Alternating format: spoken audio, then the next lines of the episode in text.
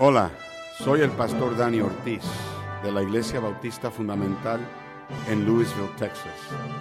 Quiero darte la bienvenida a nuestro podcast donde escucharás verdades de la palabra de Dios. Oramos que sean una ayuda en tu crecimiento espiritual y una bendición para tu vida. Dios te bendiga. Esperamos que disfrutes el mensaje de la palabra de Dios. Anunciado la buena nueva como a ellos pero no les aprovechó el oír la palabra y acompañada de fe en los que la oyeron. Pero los que hemos creído, entramos en el reposo. De la manera que dijo, por tanto juré en mi ira, no entrarán en mi reposo, aunque las obras suyas estaban acabadas desde la fundación del mundo.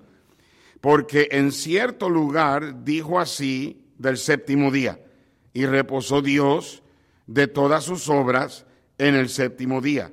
Y otra vez aquí no entrarán en mi reposo. Por lo tanto, puesto que falta que algunos entren en él, y aquellos a quienes primero se les anunció la buena nueva no entraron por causa de desobediencia.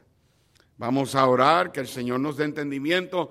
Muchas veces personas, ¿verdad? Cuando leen el libro de Hebreos no lo entienden pero es un tremendo libro.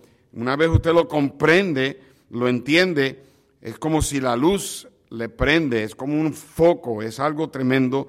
Ah, la aplicación, las verdades que podemos aprender de este libro. Padre, ahora una vez más suplico por tu santo poder para enseñar tu palabra. Yo no puedo en, en una manera humana hacer esto, yo no puedo, Señor, hacer esto tampoco en la carne, tiene que ser, Señor, en el espíritu necesito de tu espíritu y que tú me des el oído de los hermanos, que tú me des las palabras correctas, ya mi bosquejo está escrito, yo me he preparado, pasé varias horas, Señor, preparándome y buscando y, y indagando y escudriñando, ahora transfiere de mi mente y de mi corazón al corazón de los hermanos la enseñanza que este libro tiene para nosotros, este capítulo 4 del libro de los Hebreos. Ayúdanos ahora, Señor, no solamente a ser oidores, pero también poner en práctica eso que escuchamos. Te lo pedimos en el nombre de Cristo. Amén y amén. Bueno, hemos estado ya estudiando el libro de Hebreos. Este es el número siete que yo les traigo, el séptimo estudio de los Hebreos. Vamos a repasar rápido, no voy a entrar en todo el repaso, porque ya este, se supone que lo sepan. Y si usted ha estado en cada uno de estos estudios, yo estoy seguro que va a encontrar, ah, ¿verdad?, ah, una continuidad de lo que hemos estado ah, aprendiendo. Sabemos que el libro de los Hebreos fue escrito a cristianos que se habían convertido del qué? Judaísmo al qué? Al cristianismo, ¿ok? Pero el problema con estos judíos es que estaban siendo tentados a regresar al judaísmo, el sistema religioso de sus padres, por causa de la persecución que había venido por haberse convertido. Mire, a veces, hermanos, ah, ah, ¿verdad? Cuando una persona se convierte al Señor, ah, obviamente obtiene vida eterna y hay un gozo. Pero el diablo enseguida comienza a atacar y muchos se desaniman cuando ese gozo de momento, esa luna de miel de momento es opacada, es, ah, ah, ¿verdad?, ah, atacada por, por, por las pruebas que vienen de la vida y a veces la tentación de muchos cristianos es dejar de ir a la iglesia es dejar de servir al Señor. Que para qué me convertí. Que mira lo que me pasa. Señor, cuando yo más eh, te dije que quería servirte, pues, eh, hermanos, cuando, cuando servimos al Señor, tenemos que entender que le declaramos guerra al diablo. Es una batalla. Estamos en guerra. La guerra no va a parar hasta que estemos en la presencia del Señor. Entonces, por causa de que estos cristianos estaban siendo tentados a regresarse, ¿verdad? A echar atrás, entonces se vieron ah, que en lugar de estar creciendo y madurando, estaban volviéndose inmaduros. Y hermanos, en la vida cristiana, si usted no está creciendo, usted no está madurando. Y la vida cristiana se supone que uno crezca, se supone que sea yendo hacia adelante, no hacia atrás. Por esa razón, este libro, el libro de los Hebreos, está escrito para desafiarnos, para retarnos a que maduremos, a que vayamos a la perfección o la madurez ah, en la vida cristiana, porque la vida cristiana es una vida de progreso, no de retroceso. ¿Ok? Mi papá de vez en cuando me dice ni para atrás ni para agarrar impulso, o ni para atrás ni para peinarse. ¿Ok? Así es la vida cristiana, tenemos que ir hacia adelante. Entonces, la justificación de estos judíos tratar de justificar para ir para atrás, para, para regresar al sistema ah, religioso de sus padres. Ellos argumentaban, ¿verdad? Como quien dice, alguien le pregunta, pero ven acá, ¿por qué te estás regresando al sistema religioso? ¿Qué excusa tienes? ¿Qué justificación tienes? Te convertiste a Cristo, ibas hacia adelante, pero ahora ¿por qué vas atrás? Y lo que ellos argumentaban para justificar el retroceso, el retroceder, era que ellos tenían a los profetas. Y vimos que Cristo es mayor que los profetas. Amén. Ellos tenían, decían, tenemos a los ángeles. Eh, Cristo es mayor y mejor que los ángeles. Ellos decían, tenemos a Moisés, el dador de la ley. Cristo es mayor que Moisés, porque Moisés, dice la Biblia en Hebreos 3, es el edificio. Cristo es el arquitecto. ¿eh? Entonces, ah, ah, la pregunta es la siguiente. ¿Cómo algo así se aplica a mi vida? Bueno, hermanos, la aplicación es la siguiente. Cuando cristianos a veces comienzan a darse cuenta de que convertirse a Cristo trae pruebas, dificultades, batallas, ah, son tentados a regresar a la vida de antes, a los amigos de antes, a los vicios de antes, a, las fiestas de antes, a la vida mundana de antes. Y cada vez que alguien hace eso, siempre tiene una excusa. Siempre dicen, no, es que tratando de justificar y tratando de, de, ¿verdad? Decir por qué es que ya no sigo adelante, lo que tratan de hacer es sonar como que, lo, como que a ellos le va mejor no estando en la vida cristiana como que me va mejor. Hermanos, fuera de, fuera de Cristo nunca nos irá mejor. ¿Okay? Por, más que, por más difícil que lo tengamos en la vida cristiana, cuando usted se convierte al Señor y usted es tentado a regresar y usted comienza a dar para atrás, hemos visto en el libro de Hebreos que eso es un peligro, es un peligro. Usted tiene que entender que ah, esa fe que usted puso en Cristo para que le salvara. ¿Cuántos de ustedes pusieron su fe en Cristo para que los salve del infierno? Levanten la mano. Ok. Es de la misma manera se requiere fe para vivir la vida cristiana. Ok. Así como usted confió en Cristo para que salve su alma, Usted tiene que confiar en Cristo para que le ayude a seguir adelante. ¿Ok? Nadie aquí fue salvo por su propia cuenta. Aquí nadie, nadie, nadie puede decir yo fui salvo porque hice esto. No, todo el mundo aquí sabe que la salvación que usted tiene, la tiene porque Dios se la dio. Y Dios se la dio porque no hay nada que usted y yo podamos hacer. El problema con nosotros es que queremos ser salvos por fe, pero queremos vivir la vida cristiana a nuestra propia fuerza. Y se requiere la misma fe. La fe viene por Él y el oír por la. Cuando actuamos sin fe, estamos echando al lado la palabra de Dios. ¿Cómo le gustaría que un hijo suyo que le, que le, dijera, que le dijera a usted, cuando usted le dice a un hijo suyo algo, y usted le dice la verdad, o usted le dice a su hijo, mira, yo soy tu papá, confía en mí, yo soy tu mamá, confía en mí.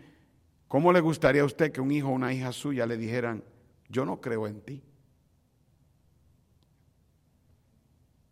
Yo no, yo no confío en tu palabra. Y si usted es la clase de padre que no le miente a sus hijos, usted diría, mía, yo nunca te he mentido. Mira todo lo que yo he hecho por ti. Yo te he cuidado, te he provisto, te he dado techo, te he dado ropa, te he dado comida. A ti no te falta nada. ¿Mm? ¿Me están siguiendo?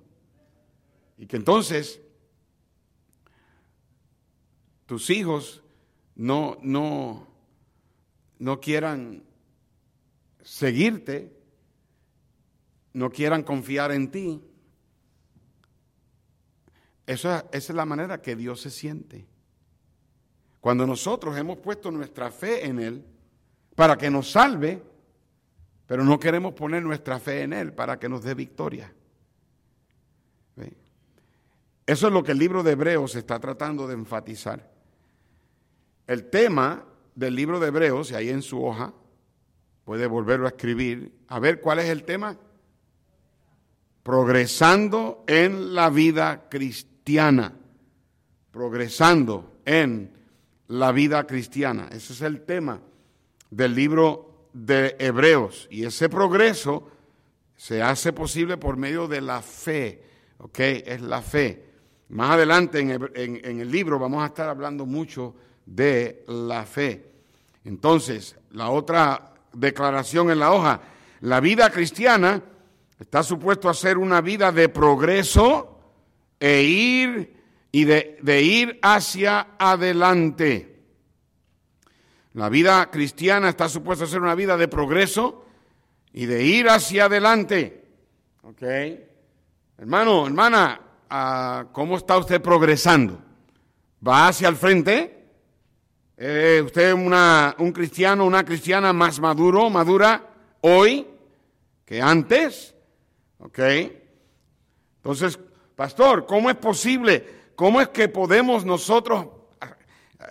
Eh, es difícil, pastor, la tentación a veces de tirar la toalla. ¿Cómo lo hacemos? Tiene que entender que todo esto se hace posible por el ministerio de Cristo que Él ahora tiene al lado de la, de la diestra del Padre. Ok, alguien aquí que me diga cuál es el trabajo de un sacerdote, supuestamente. ¿Ah? ¿Quién lo dijo? Interceder. Eso es lo que, claro, en la iglesia, en la religión católica, eh, eh, no es correcto lo que un sacerdote hace. Él no es el vicario de Dios, él tampoco puede perdonar sus pecados. Ah, pero un sacerdote, bíblicamente hablando, era una persona que intercedía por el pueblo. De la única manera, mis queridos hermanos, que usted y yo podemos entender que tenemos, podemos llegar a la, a, la, a la tierra prometida, a la vida victoriosa, es sabiendo que el Señor intercede por nosotros. Él es nuestro sumo sacerdote. En, Hebreos capítulo 7, mírenlo en la pantalla, versículo 24, más este, hablando de Jesús, por cuanto permanece para siempre, tiene un qué? Sacerdocio inmutable. ¿Qué significa inmutable? No cambia. Verso 25, por lo cual, por ese sacerdocio, él puede también salvar perpetuamente a los que por él se acercan a Dios, viviendo siempre para qué? Interceder por ellos. ¿Ok? En Hebreos 4, 14, por tanto, teniendo un gran sumo sacerdote que traspasó los cielos, Jesús el Hijo de Dios, retengamos nuestra profesión, porque no tenemos un sumo sacerdote que no pueda compadecerse de nuestras debilidades, sino uno que fue tentado en todo según nuestra semejanza, pero sin pecado. Acerquémonos pues confiadamente al trono de la gracia para alcanzar misericordia y hallar gracia para el oportuno socorro. ¿Ok? Ahora, so básicamente, mis queridos hermanos, tenemos un libro que enseña que estos judíos querían regresarse al sistema religioso porque la persecución que vino y ellos justificaban su retroceso, su retroceder, diciendo que tenían a los ángeles, los profetas, a Moisés, y el autor usa el libro para decirles, Cristo es mayor que todos ellos, y entonces eh, él les dice, esto, esto es posible, tú puedes ir hacia adelante porque tienes a Cristo intercediendo por ti para que sigas a la perfección, a la madurez. Y el libro de Hebreos nos advierte de cinco peligros que corremos cuando comenzamos a ir hacia atrás. Hay cinco peligros. Ya los hemos mencionado, hemos estudiado dos de ellos. Vamos a ver si los podemos recordar. Primero, el peligro del qué? Del descuido. Ahí lo puede escribir en su hoja. El peligro del descuido. Lo vimos en el capítulo 2. El peligro de la qué? Número dos. Incredulidad el peligro de la incredulidad. Lo vimos dos semanas atrás en el capítulo 3. Ahora, los otros tres peligros no los hemos estudiado todavía, los vamos a estudiar, pero el tercero es el peligro de la inmadurez espiritual. Hermano, es un peligro quedarse un bebé en Cristo. Todos nacemos como bebés en Cristo. ¿Ok? Ahí en la cuna Está la niña de Ruth y de Joe. Cada vez más la veo más cachetona. Yo no sé qué le dan de comer a esa chiquita. ¿Verdad? Pero no va a pasar mucho tiempo, como todos los bebés, cuando ah, Estela va a estar en la guardería de los dos y tres años, y luego en la clase dominical de los niños de cuatro y los, las, niñas de cuatro, y, y así va a ir creciendo. Así son todos los bebés. Cada uno de nosotros aquí nos preocuparíamos si esos bebés no crecen. How old is Adán? ¿Cuántos años, cuántos meses tiene? ¿Ah? Dos meses. ¿Está creciendo? ¿Ya? ¿Ha aumentado de peso? ¿Sí? ¿Come más ahora que cuando nació? Sí. Hermana Mirisa me mira como dice, you don't even know the half of it. Eso es una buena indicación. ¿El niño habla? No. ¿Te dice que tiene hambre? No. Bueno, Mirisa dice que sí. Te grita que tiene hambre. ¿Ok? Eso es, eso es parte del crecimiento. Pero cuando un cristiano deja de crecer, hay problemas. ¿Ok? Así como habría habría problemas físicos en un bebé que no crece, hay problemas espirituales en un cristiano que no crece. Se queda inmaduro. Número cuatro, el peligro de no perseverar. Y número cinco, el peligro de desechar a Dios. Esos son los cinco peligros y a través de estudios de hebreo vamos a estar estudiándolos y vamos a notar que el peligro se pone peor o se pone más peligroso, va como en aumento, se va empeorando a medida que la vida cristiana progresa. Porque por eso es, mis queridos hermanos, que debemos estar creciendo, debemos estar madurando. Si usted no madura, usted va a caer en estos peligros, ¿ok? Estos peligros los van a llevar a usted a la derrota espiritual.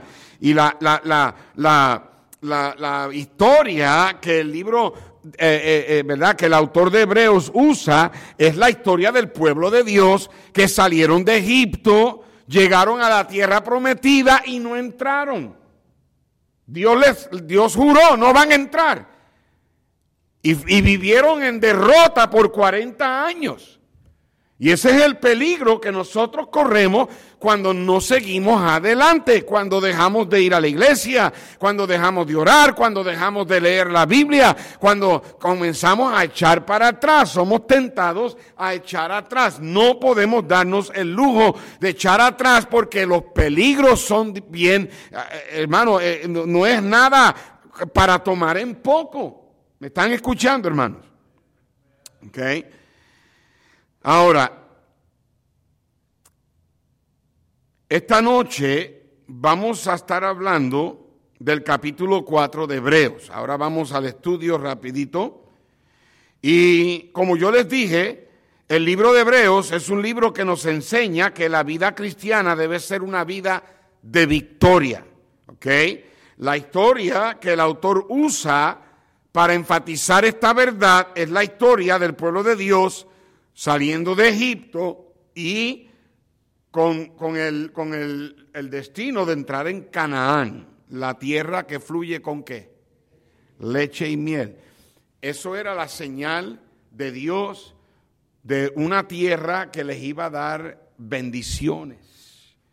Es la vida completamente rendida a Dios y Dios derramando sus bendiciones sobre su pueblo. Eso era lo que Dios quería Dios quería que su pueblo entrara en esa tierra y la conquistaran y entonces Dios les daría leche y miel, las mejores bendiciones para aquellos que se rinden, que viven vidas rendidas al Señor. La salida de Egipto es un retrato de la salvación. ¿Ok? Cuando cruzaron el Mar Rojo, para no regresar a Egipto, retrata que cuando uno es salvo, uno ya no, uno no pierde la salvación. ¿Ok? Pero ustedes recuerdan que muchas veces cuando el pueblo pasaba por tentaciones, pruebas en el desierto, ¿qué era lo primero que ellos querían hacer? Regresarse a Egipto. Y mira cómo eso le molestaba tanto a Dios. Dice, mira que los, mira todo lo que he hecho y esta gente me sigue tentando. Queriendo regresar. En Egipto se quejaban. Señor, sálvanos. Dios oyó el clamor, los salvó con mano poderosa, les hizo milagro tras milagros. Cuando salieron, el pueblo egipcio se despojó de todo y le dio toda la riqueza. Y ahora decían, ah, que los pepinos, que la cebolla, que el ajo, que si queremos, que si allá. Y Dios en el cielo dice, pero ¿cómo es posible que esta gente quieran regresar a eso? Después de todo lo que yo he hecho por ellos. Él quería llevarlos a la tierra prometida porque es un retrato de la vida totalmente rendida al Señor, con, ¿verdad? con las bendiciones de Dios, la vida victoriosa. Pero la Biblia dice que por causa de su incredulidad y por causa de la desobediencia, no entraron. No regresaron a Egipto, pero no entraron. Se quedaron dando vueltas en el desierto. Mire ahora eh, Hebreos 4. Vamos a leerlo poco a poco para que usted ahora pueda entenderlo. Capítulo 4, verso 1.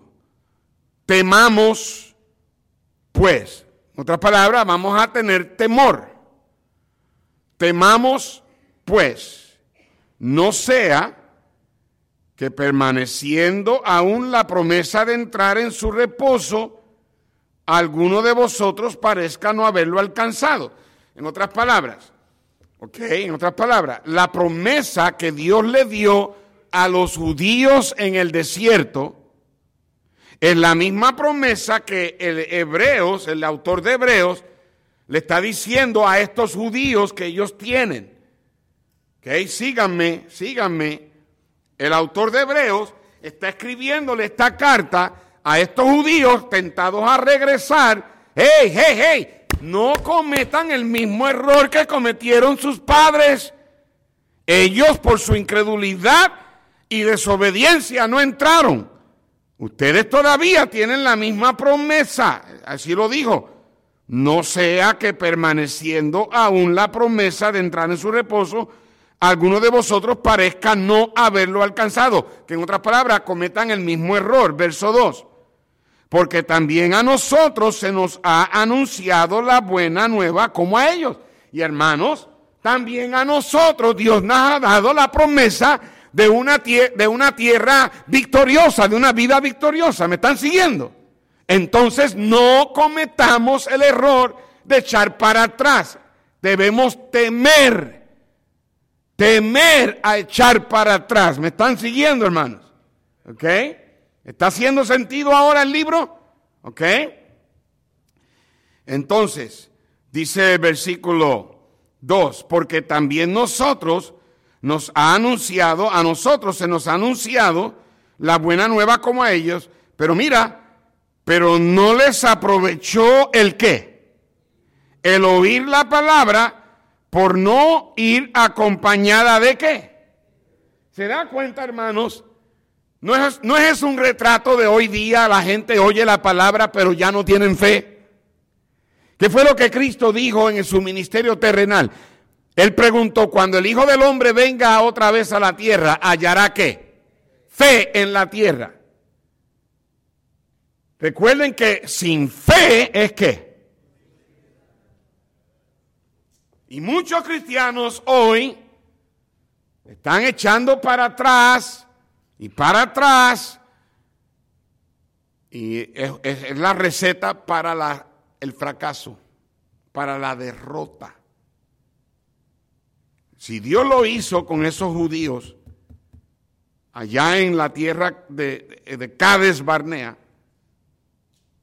no crea usted que Él no lo hace otra vez con la gente de hoy día. Mm. Verso 3. Pero lo que hemos creído, ¿qué? ¿Qué dice el verso? Pero los que hemos creído, ¿qué? Ahí está. Ahí está la clave creer. El tener fe significa creer. Alguien dijo, fe significa Dios lo dice, yo lo creo y no hago pregunta. ¿Usted cree? O usted es lo que oye, pero no te aprovecha, porque lo que crees o lo que oyes no va acompañado de fe. De hecho, en el versículo 7 dice, otra vez ah, determina un día, hoy, diciendo, después de tanto tiempo, por medio de David, David, ¿dónde dijo esto David? En el Salmo 95, mírenlo en la pantalla, versículo 7, el salmista David dijo, porque Él es nuestro Dios, nosotros el pueblo de su prado y ovejas de sus manos. Si oyereis hoy su voz, no endurezcáis vuestro corazón como en Meriba, como en el día de Masa, en el desierto, donde me tentaron vuestros padres, me probaron y vieron mis obras. Mis queridos hermanos, ¿hemos visto a Dios obrar aquí? ¿Sí o no? ¿Hemos visto a Dios obrar en los últimos 19 años y medio? ¿Sí o no? Entonces, si hemos visto a Dios obrar y hemos visto sus obras, hemos visto cómo Dios ha hecho las cosas, es un grave peligro volver para atrás. ¿Me están siguiendo? ¿Ok? El capítulo 4 es un capítulo clave en el, en el estudio de Hebreos. Porque en este capítulo el autor presenta cuatro desafíos. Cuatro desafíos. Cada uno de estos desafíos comienza con un verbo en primera persona plural. Se los voy a demostrar en un momento. Ahí en sus hojas vamos a escribir los cuatro desafíos y luego los vamos a estudiar uno por uno rapidito. Dice la Biblia en el capítulo 4, verso 1. ¿Cuál es la primera palabra? Temamos, escríbalo ahí. Temamos. Hebreos 4.1. Temamos, ese es el primer desafío. ¿Ok? Es un verbo escrito en primera persona plural, significa que yo me incluyo, ¿ok? No, no estoy diciendo teman, eso sería tercera persona, estoy diciendo temamos, todos nosotros, incluyéndome a mí. Ese es el primer desafío. Luego en el verso 11, verso 11, ¿ok? Procuremos. Ese es el, el segundo desafío. El segundo desafío entonces es procurar o procuremos. ¿Ok? Procurar. Primero es temer, segundo procurar. ¿Ok? El tercer desafío está en el verso 14, a ver si lo encuentran. Alguien que lo encuentre y que lo diga. Retengamos. Por tanto, teniendo un gran sumo sacerdote que traspasó los cielos, Jesús el Hijo de Dios, retengamos. El tercer desafío, retener. Retener. Y el cuarto desafío está en el verso 16. ¿Cuál es? Acerquémonos, acercarse. Acerquémonos pues confiadamente al trono de la gracia. El cuarto desafío es acercarnos. El primero es temer. Segundo, procurar. Tercero, retener. Cuarto, acercar o acercarnos. ¿Ok? Vamos a decirlo todos juntos. ¿Cuál es el primero? Temer. ¿Cuál es el segundo? Procurar. ¿Cuál es el tercero? Retener. ¿Cuál es el cuarto? Acercarnos. ¿Ok? O si lo quiere escribir como están escritos ahí. Temamos, procuremos, retengamos y acerquémonos. ¿Ok? Ahora, esos son los cuatro uh, desafíos. Estos cuatro desafíos son esenciales para entrar en el reposo, en la tierra prometida. Son vitales, son esenciales. These are a must. Son necesarios que los pongamos en práctica. Tenemos que aceptar estos desafíos, ¿ok? El reposo de Canaán es un retrato del reposo espiritual. Cuando uno ah, vive una vida rendida a Cristo, tiene reposo espiritual. ¿Ok? Cuando vinimos a Cristo por fe, encontramos el reposo de salvación. En Mateo 11, verso 28, venid a mí todos los que estáis trabajados y cargados, que yo os haré qué? El día que usted se convirtió a Cristo, el Señor le dio el reposo de salvación. Significa que ya usted no tiene ni que preocuparse porque a dónde va a ir cuando muera. Ya usted sabe que su nombre está escrito en el libro de la vida. ¿Okay? Pero cuando rendimos nuestras vidas a Él, eso es otra cosa. En otras palabras, cuando hacemos lo que Él dice, cuando le creemos y le obedecemos, entonces disfrutamos el reposo de su misión, sometiéndonos a Él. El verso 29 de Mateo 11 dice, llevad mi yugo sobre vosotros. ¿Cuál es la función del yugo? El yugo es puesto encima del animal, ¿correcto? Ese animal está literalmente a la merced de ese yugo. No puede hacer lo que quiere. El yugo lo hace bajar su cabeza, el yugo lo hace ir en cierta dirección. No puede, por más que quisiera. El, el buey o el animal se somete al yugo y mientras se someta, el, el animal funciona no da tanta pelea. Pero mira que mucha pelea damos nosotros, ¿verdad? Por no someternos. Eso es lo que sucede. Él dijo, llevad mi yugo sobre vosotros y aprended de mí que soy qué? Manso y humilde de corazón y hallaréis qué? Para vuestras almas reposo, porque mi yugo es y ligera mi no, la vida cristiana no es pesada si la vivimos totalmente rendida al Señor.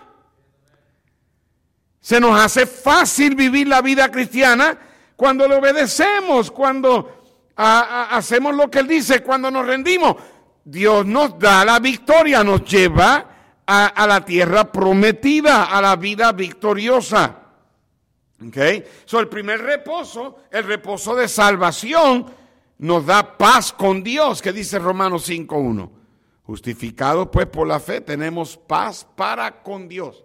So, el primer reposo, el reposo de salvación, nos da paz con Dios. El segundo reposo, ese reposo de rendimiento, de sumisión, nos da paz de Dios. En Filipenses 4:6 dice así, por nada estéis afanosos, sino sean conocidas vuestras peticiones delante de Dios en toda oración y ruego con acción de gracia. Debía haber puesto el número 7. Can we go to number 7, Brother Joe? Y dice la Biblia en el verso 7, y la paz de Dios. La salvación te da paz con Dios. La sumisión te da la paz de Dios. ¿Me entendieron? Pero se requiere los dos reposos. Hay mucha gente cristiana que tienen la paz de Dios, la paz con Dios porque saben que van para el cielo. Pero no tienen la paz de Dios porque no viven una vida rendida a Dios. Son como un animal debajo del yugo que quiere hacer lo que quiere y no puede.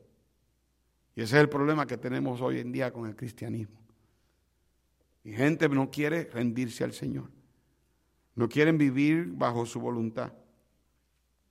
Y la cosa es que de la misma manera que obtuvimos la salvación por fe, porque la Biblia dice que nosotros somos salvos por gracia, por medio de la. De la misma, esa misma fe tiene que ser parte de nuestra vida cristiana y crecimiento espiritual. Tú y yo no podemos crecer sin fe. No podemos progresar sin fe. Porque sin fe es imposible. ¿Qué? O como digo yo, sin café es imposible que a Todo tiene que ver con la relación que tú tienes con la palabra de Dios, porque la fe viene por Él y el oír por la. Los antiguos, los judíos del Antiguo Testamento fracasaron en entrar y perdieron el reposo. Mira el capítulo 3 ahí en la pantalla, en el verso 16, el capítulo anterior. Los últimos versos del capítulo dicen así: ¿Quiénes fueron los que habiendo oído le provocaron?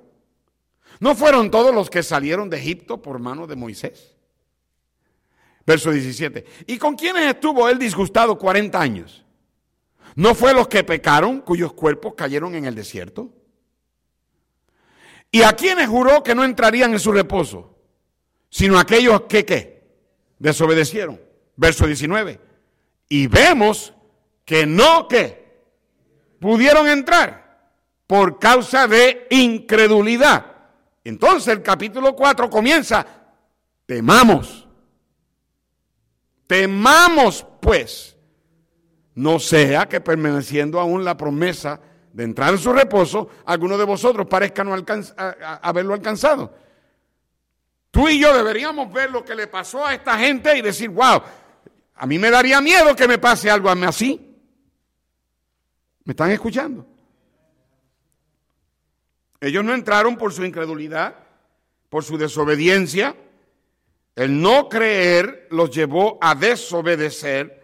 El autor de Hebreos advierte a estos judíos que si ellos se regresaban al sistema religioso, de sus padres que estarían cometiendo el mismo error que cometieron sus padres en el desierto. Y de igual manera, el libro de Hebreo nos advierte a nosotros que si nosotros descuidamos la salvación tan grande y no queremos tener en cuenta su palabra, que tampoco obtendremos el reposo que Dios tiene para nosotros si no nos sometemos a Él y no le obedecemos. Por eso es que, por lo que cristianos hoy no disfrutan el reposo en su vida cristiana. Oyen la palabra, pero no la creen. No la acompañan con fe.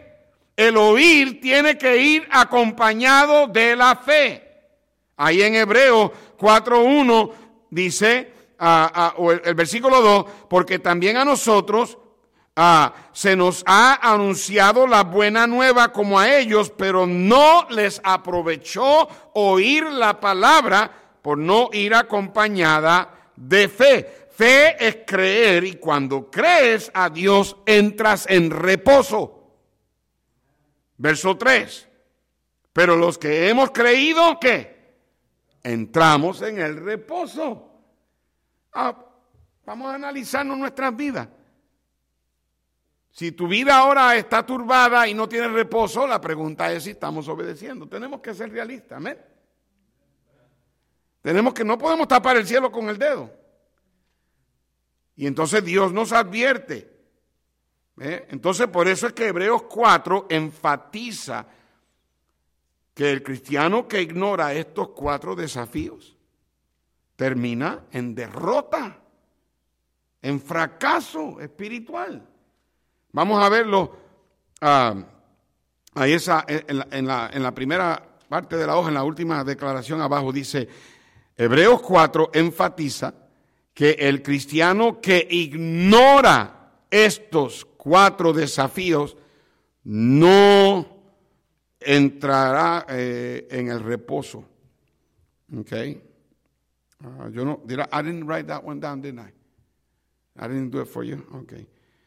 El cristiano que, uh, I, didn't highlight it. That's my, my bad. El cristiano que, en, eh, eh, Hebreos 4 enfatiza que el cristiano que ignora estos cuatro desafíos no entrará en el reposo de la vida cristiana. Okay.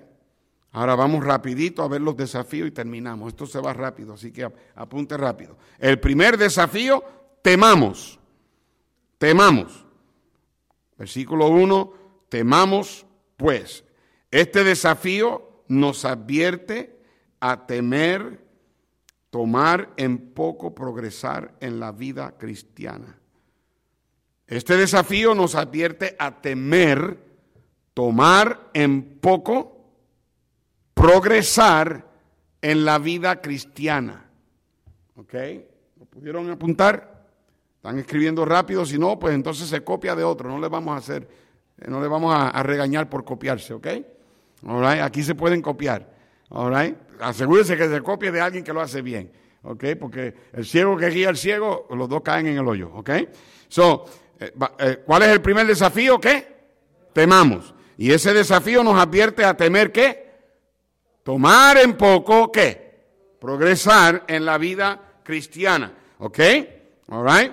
Porque es que el pueblo de Dios debe temer, ¿verdad? En lo que respecta a la vida cristiana, porque el fracaso en llegar a ser un cristiano espiritual resulta en el juicio de Dios. Mira, a cada cristiano se le promete la posibilidad de entrar en la tierra prometida, cada uno de nosotros. Se nos promete entrar en la tierra prometida pero muchos cristianos no entran. Hoy día muchos cristianos dan vuelta en el desierto. That's all they're doing. Eso es todo lo que están haciendo. Cuando los judíos no entraron en Canaán, el resultado fue la derrota y la muerte en el desierto. Y cuando un cristiano no entra en el Canaán espiritual, el resultado es el fracaso espiritual y eventualmente la muerte física. Literalmente viven esperando el día de su muerte. Un cristiano no puede perder su alma porque vamos ya para el cielo, pero puede perder reposo y eventualmente puede perder su vida espiritual. Es un fracaso, una derrota. Un cristiano debe temer vivir una vida desperdiciada. La derrota espiritual significa la falta de poder espiritual, el fracaso en la vida espiritual. ¿Ok? Segundo desafío, procuremos. Ese es el segundo desafío. Procuremos. ¿Ok? Y debajo de eso, ah, y ahí, ahí está el versículo, eh, este, Hebreos 4:11, dice la Biblia, procuremos pues entrar en aquel reposo, para que ninguno caiga en semejante ejemplo de desobediencia. ¿Ok? Este desafío nos enseña que se requiere esfuerzo y diligencia entrar en Canaán. ¿Ok? El segundo desafío es procuremos. Y ese desafío nos enseña que se requiere esfuerzo y diligencia entrar en Canaán. Hermanos, no va a ser dado, es, eh, no va a ser una bandeja, ¿ok? Hay que luchar, hay que esforzarse. Cuando los cristianos, los judíos iban a entrar en la tierra prometida y eh, decidieron no ir, ¿por qué? Es que vimos gigantes, es que las murallas, es que para qué. Hey, ¿Qué querían? ¿Que Dios simplemente se lo diera así en una bandeja? No. Y el Señor dijo, mira, ya yo se las prometí, pero eh, hay que, hay que luchar por también. O sea, la vida cristiana no es todo gratis. Pero no quisieron. Y Dios les dijo, ok, pues entonces no entren. Y luego cuando Josué entró con la segunda generación, ¿qué fue lo primero que tuvieron que hacer? ¿Ah? ¿Qué fue lo primerito? Cuando cruzaron el Mar Rojo, ¿qué fue lo primero que tuvieron que hacer con la primera ciudad? Batallar. La vida cristiana hay que hacer esfuerzo, diligencia. Cuando usted lee el libro de Josué, para el tiempo que termina Josué, ya todo el mundo tiene su heredad, entonces pueden reposar. Pero tiene que haber esfuerzo y diligencia. El objetivo de su esfuerzo y diligencia es evitar desobediencia. La incredulidad te hace desobedecer. La desobediencia te impide entrar en Canaán. Entonces, ¿de qué manera debemos esforzarnos para entrar en Canaán? Bueno, pues confiando en la palabra de Dios. El oír, la fe viene por él y el oír por la palabra de Dios. Eh, por eso es que inmediatamente después del desafío, en Hebreos 4:11 dice, procuremos pues entrar en aquel reposo para que ningún, ninguno caiga en semejante ejemplo de desobediencia. ¿Cuál es el próximo verso? ¿Qué dice el próximo verso? La palabra de Dios es que. Eso ahí está la clave.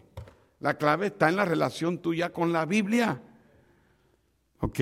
La clave está en tú creer la palabra de Dios. ¿Cuántos creen que este libro es la palabra de Dios? ¿Ok?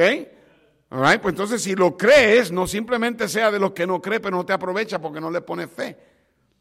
Entonces, temamos, procuremos, ¿ok? El tercer desafío, retengamos. Verso 14. Dice, por tanto, teniendo un gran sumo sacerdote que traspasó los cielos, Jesús el Hijo de Dios, retengamos nuestra profesión. ¿Ok? Ese desafío nos enseña que debemos mantener un buen testimonio. Un buen testimonio. Se supone que le diera al banco, ya se los dejaré ahí. ¿Ok? Un buen testimonio. ¿Ok? Y, y el desafío número cuatro, acerquémonos. Acerquémonos. Capítulo 4, verso 16. Acerquémonos pues confiadamente al trono de la gracia y este desafío nos enseña a tener la confianza de que la gracia de Dios está a nuestra disposición cuando la necesitamos. Nos enseña a tener la confianza de que la gracia de Dios está a nuestra disposición cuando la necesitamos. Hermano, es todo por la gracia. No, no, no lo haga usted mismo, no lo trate por su fuerza porque usted va a fracasar. Vamos a fracasar, vamos a caer literalmente de, cabeza, de cara en el piso. ¿Okay? ¿Cuántos, ¿Cuántos, vamos a ser honestos, cuántos de ustedes pueden decir, pastor, ha habido veces que yo lo he tratado de hacer en mi propia fuerza y he caído de cara al piso? A ver, levanta la mano. Eh, eso es lo que sucede cuando tratamos en nuestra fuerza.